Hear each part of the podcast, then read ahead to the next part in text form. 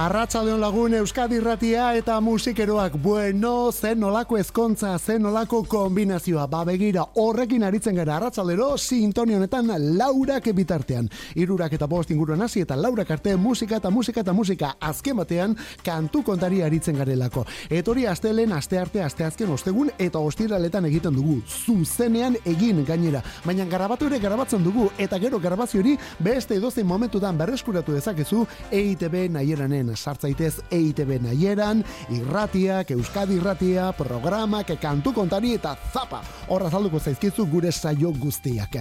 Alde hontan Olazabal jauna eta biok, Mikel Olazabal teknikan, ni neu kantuak aurkeztu eta aukeratzen eta bestaldean zu, zure belarri eta zaletasun guztiarekin. Begira, atzo honekin bukatu egin genuen. Bueno, bukatu bukatu ez, baina kasi kasi bukaeran jarri genuen, eh? Gaur abiatzeko Taylor Swift eta The Blazers.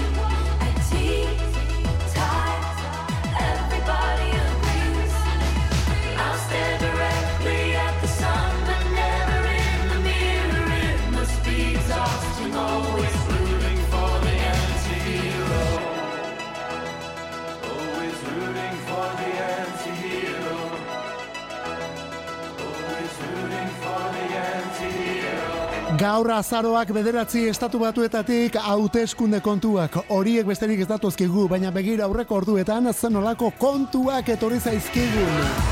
Kontuak eta diskoa ere bai Midnights gauerdiak hori delako Taylor Swift. Pensilvaniako emakume bakarlari honen emaitza berriaren izena begira. Pensilvaniatik gainera, eh? Nondik eta Pensilvaniatik. Bueno, bori, Taylor Swiften diskorik berriena da Midnights, diskortako kanturik sonatuena dudari gabe onako hau anti-hero izanekoa, baina kontuz gaur nazketa remix berrian jarri dugulako atzo egin genuen bezalaxe. Atzo elkarbanatu zuen sare sozialetan eta hainbat plataformetan eta denbora labur bat baterako gainera, gero kendu egin duelako, onako abesti hau antihiruren remix edo nahasketa berria. Bueno, dakizun bezala Taylor Swiften diskorik berriena, Midnight izeneko lan hori, Nork eta Jack Antonoff jaunak gidatu du, bere izan da diskoretako ekoizlea.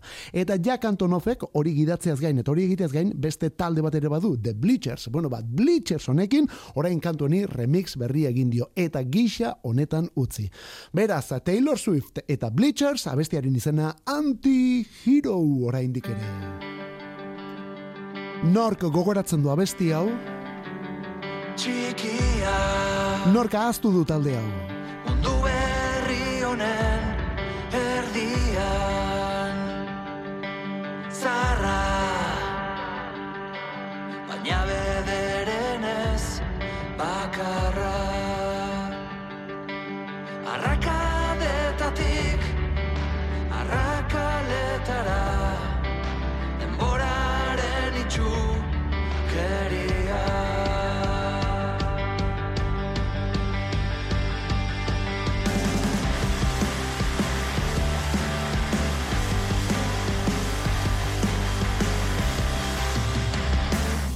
Astuta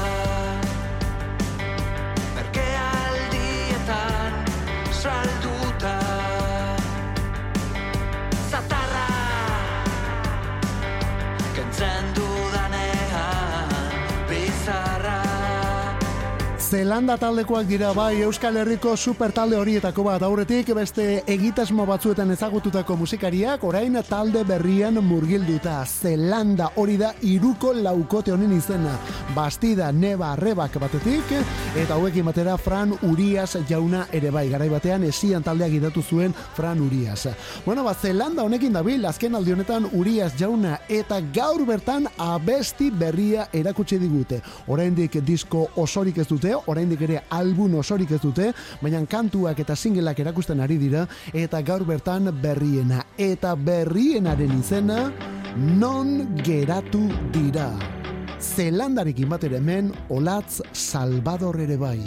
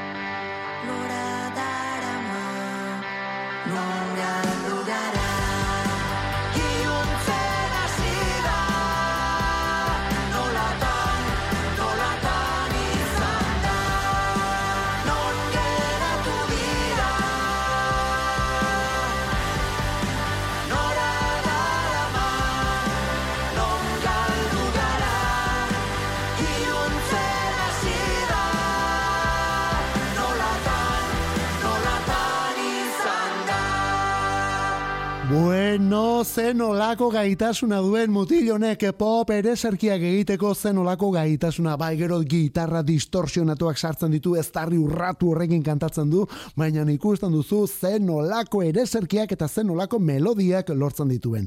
Fran Urias, berak egidatzen duen banda, Zelanda kantu berria gaur bertan aurkeztu dutena, honen izena da non geratu dira, eta hemen sekulako protagonismoa Olatz Salvadorrek, Olatz Salvador bera delako kantatzen hasten dena, eh? hortik atera kontuak.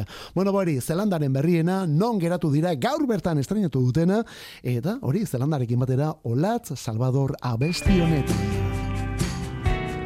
Joan den ostiraleko diskua, joan den ostiraleko zuzenekoa. Bueno, zuzenekoak berez aurten ekainekoak dira. Baina joan den ostiralean ja disko egin da. Zaharra zara Bilbo, gari taula gainean.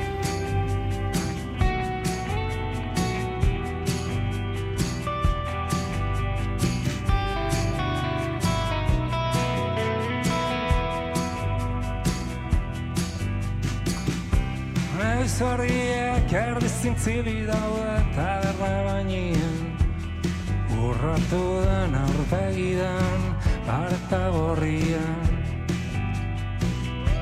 Zubia gora zutitzen ziren barmutak ontziantzat Lan esalduna hor balazioa eta biharko baino beltzak.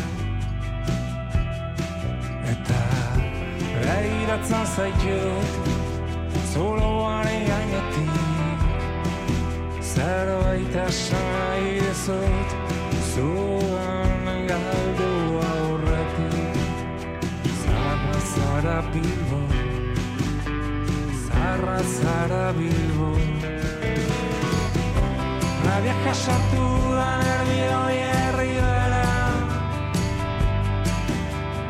Baina kurbatzatan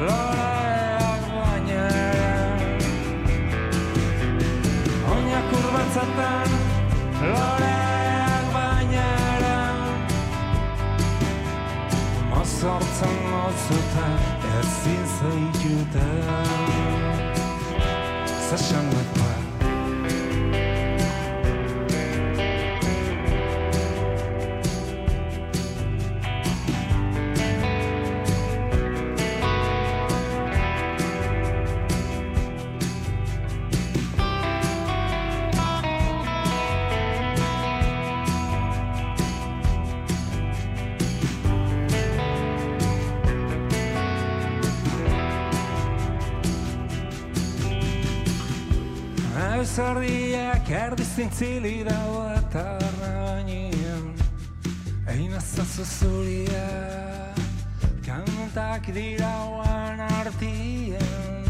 Gerritik altzan ondoen dakien Beso luzearen ja Guapatorri irri batekin ziutatuta ez algaude Eta begiratzen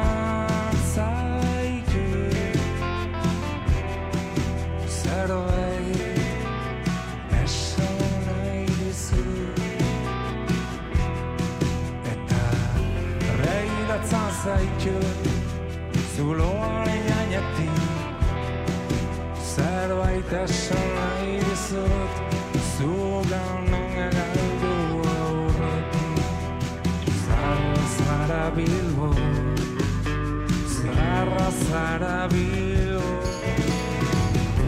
La beja sartu den arioi erdi bera Oinak kurbatzatan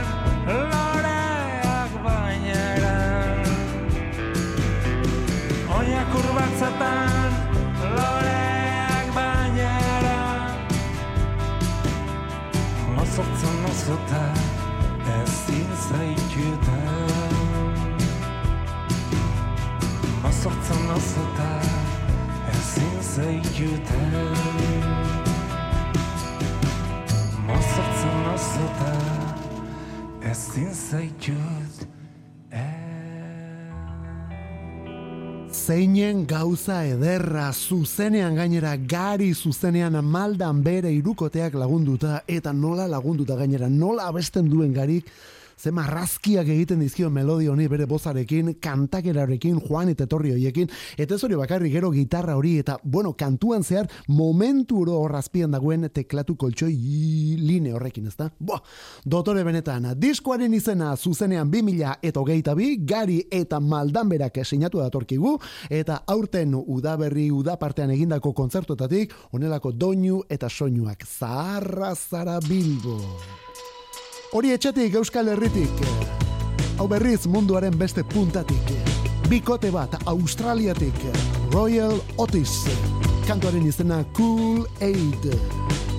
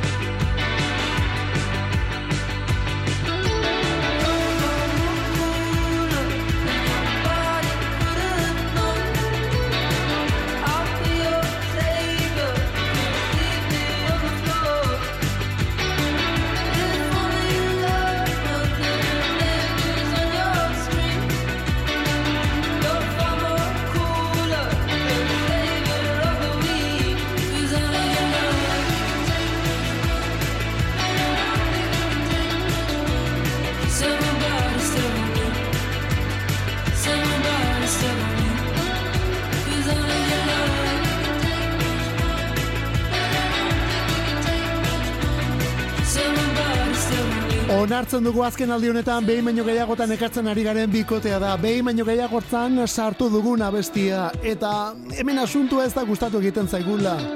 Asko gustatzen zaigula baizik benetan gustoko dugula bikote hau eta talde honen proposamena. Eta zen olako gozatu ematen digun gainera jakiteak oraindik ere talde berri berri berria aurkezten ari garela. Oraindik album osorik ez dutelako, oraindik ere EPak eta singleak eta horrelakoak dituztelako, baina zen olako abestiak. Australiatik bikote bat da Royal Otis, hori da taldearen izena, horiek direlako beren izenak, bat da Royal eta gero bestea da Otis, Royal Otis orduan taldea. Eta kanturik berriena Cool Aid izeneko abesti zoragarri hau. Eta hori dotorea da, baina hori ez da horrela kasualidadez atera, eh? Horren aurretik beste hau ere erakutsi zutelako. Oyster in my pocket izanekoa. Berriz ere bikote bera, berriz ere Australiatik, berriz ere Royal Otis.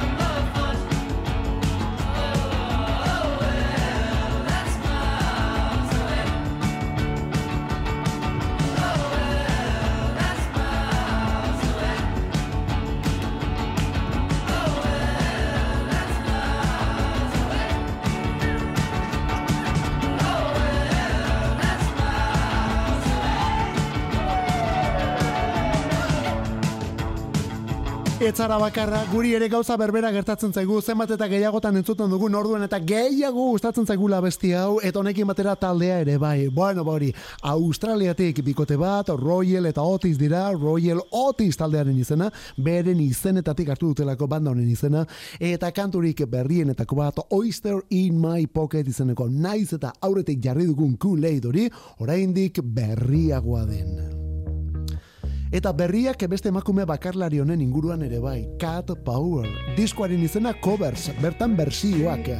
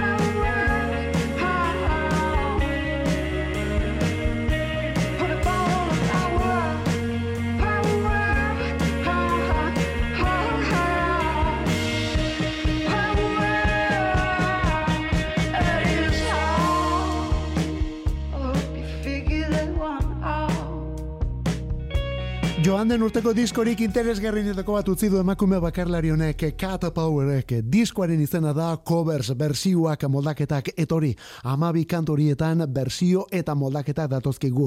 Iggy Pop bezala Nick Cave eta horrelako artisten kantuen bersioak alegia.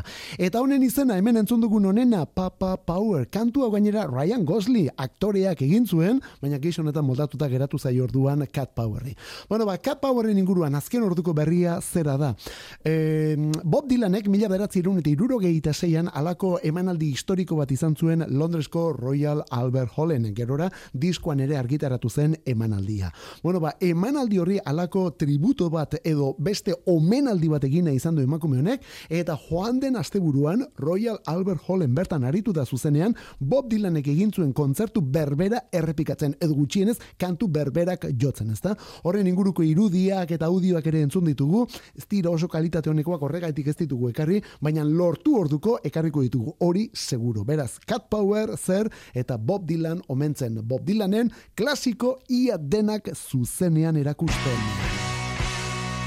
Honek ere klasiko ukitua du, hau berri berria da, eta Leicester gainera diskoan datorkiguna. Hau kristona izango da.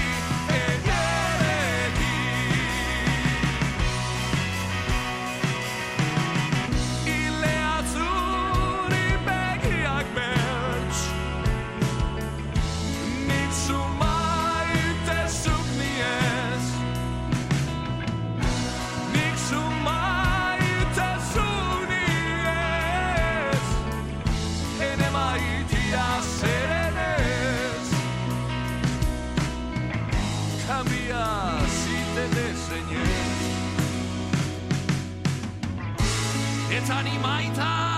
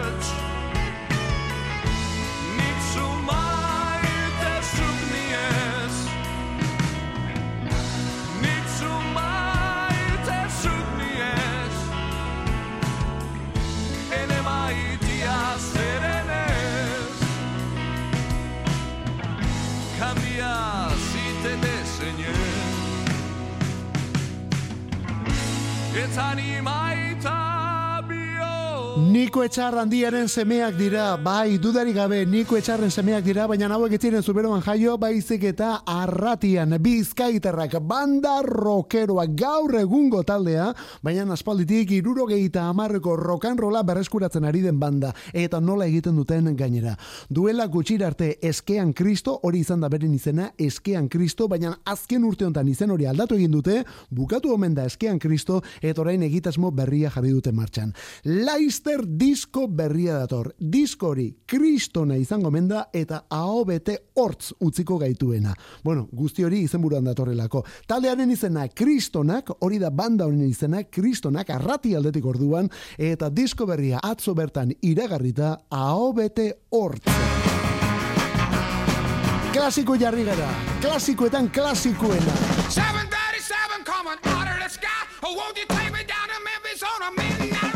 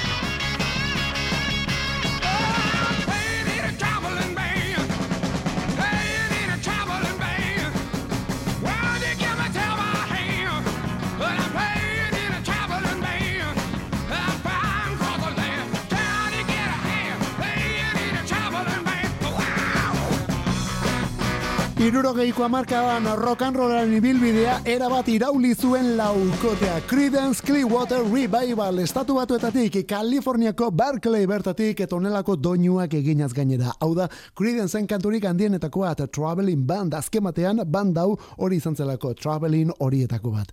Bueno, bazen olako gauza, hau Fogerty anaiek egitatu zuten, John eta Tom Fogerty anaiek, lehendabiziko abeslari eta gitarrista, bigarrena gitarrista, John oraindik ere anaiari gazteena bizi da, oraindik ere dotore ematen dio rollari gainera, baina Tom mila beratzireun eta lauro gehi tamarretik falta da. Bueno, taldea lehenagotik falta da, hori esan barik ere ez, biak ere aserretu egin zirelako. Batira, Tom Fogertyrekin egingo dugu gaur geldialdia. Gaurko egunez jaiozelako Tom Fogerty, anaiarik zaharrena, Creedence gidatu zuen aietako bat, mila beratzireun eta berrogeita batean. Eta jaiotza eta eriotzen artean, 2008ak eraman zuen beste hau.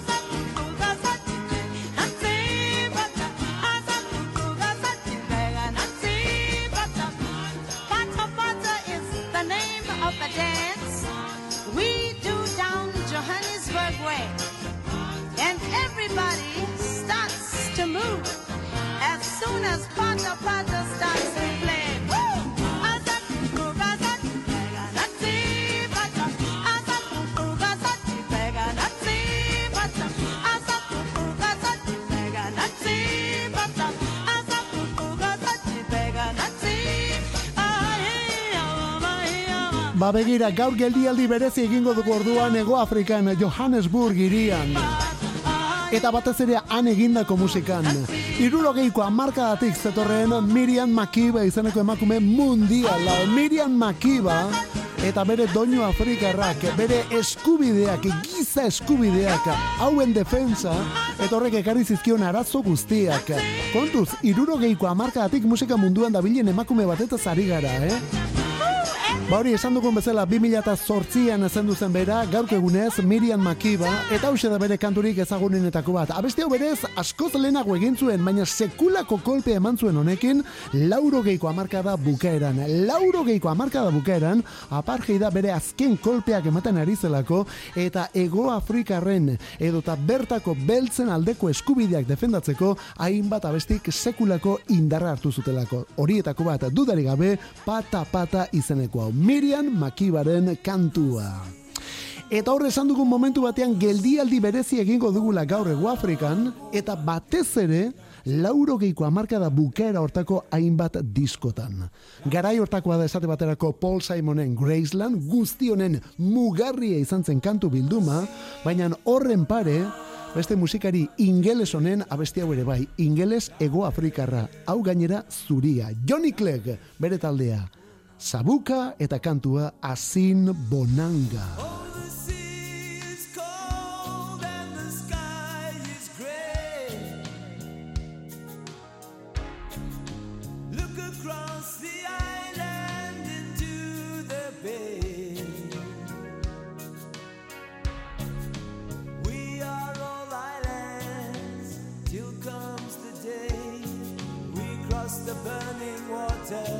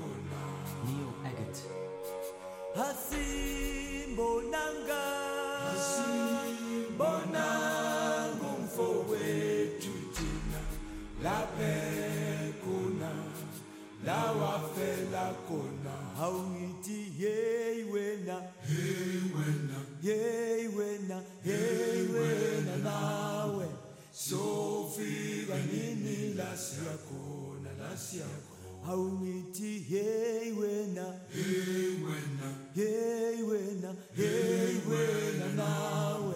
sofika nini lasi yako na lasi yako hasira 2000 eta zortzian gaurtik biharrerako gau hortan hor zendu zen Miriam Makiba, Egoafrikako musikaria, Egoafrikako aktivista, apartheidaren kontra, arrazakeriaren kontra, horren beste borroka egindako emakumea. Bere pata patarekin hasi gara, eta hori dela eta lauro geiko amarkada bukera hortan, apartheidaren kontrako mugimenduak izan zuen berpiste horretaz ari gara ezta, eta berpistea ez beltzen artean bakarrik, baita zurien artean ere horietako bat, jatorri ingelesa duen Ego Afrikako musikari zuria, o Johnny Clegg jauna Sabuka bere taldearen izena, eta beren arrakastarik ezagunenetakoa Asin Bonanga hau ere arrazakeriaren apartheidaren kontra egindako abestia. Eta hor momentu batean, azin bonanga horretan, Steven Biko aipatu da ezta? Bueno ba, beste aktivista horren inguruan egindako kantua da onaku hau. Ego Afrikarra, beltza, irurogeita mazazpian poliziak atxilotu, eta poliziaren kuartel batean zendu zen, erail zuten aktivista. Bere inguruan kantu bat egin zuen Peter Gabrielek, gaurko egunez single egindakoa, lauro geita zazpian. Hau da, biko, hau ere arrazakeriaren kontra. Hemen Peter Gabriel kantuan.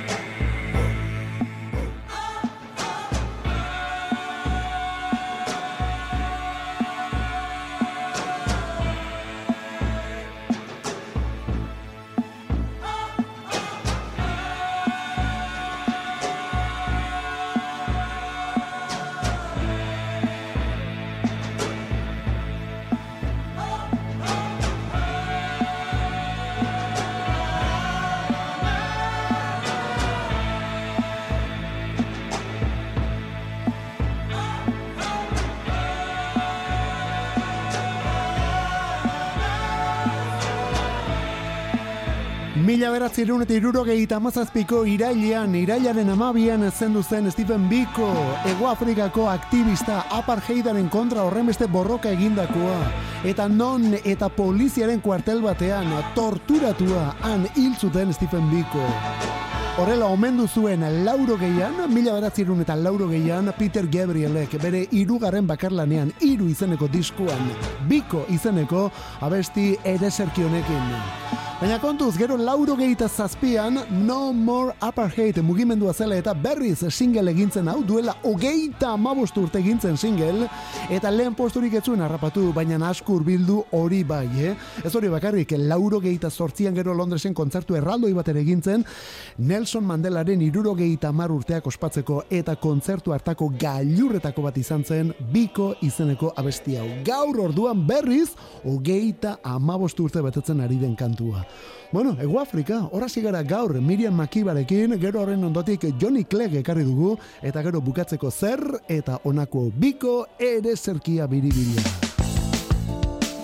Kantu kontari Euskadi Ratia, ja azken minutuetan sartuta. Kaliforniako laukua The Drummer kantuan Red Hot Chili Peppers.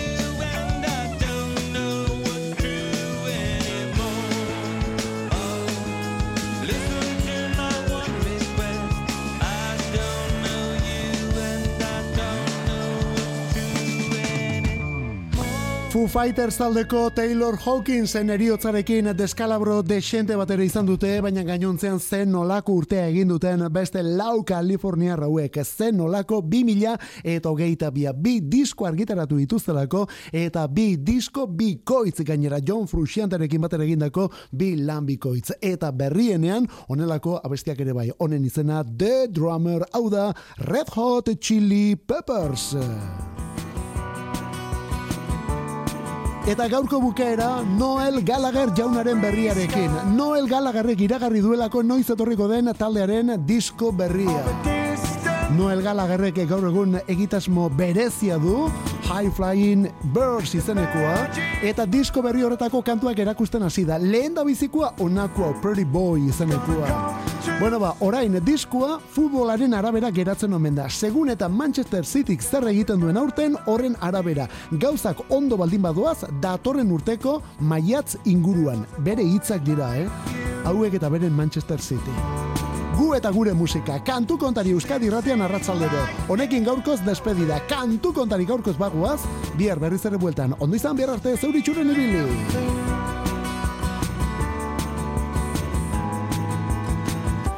Itxami!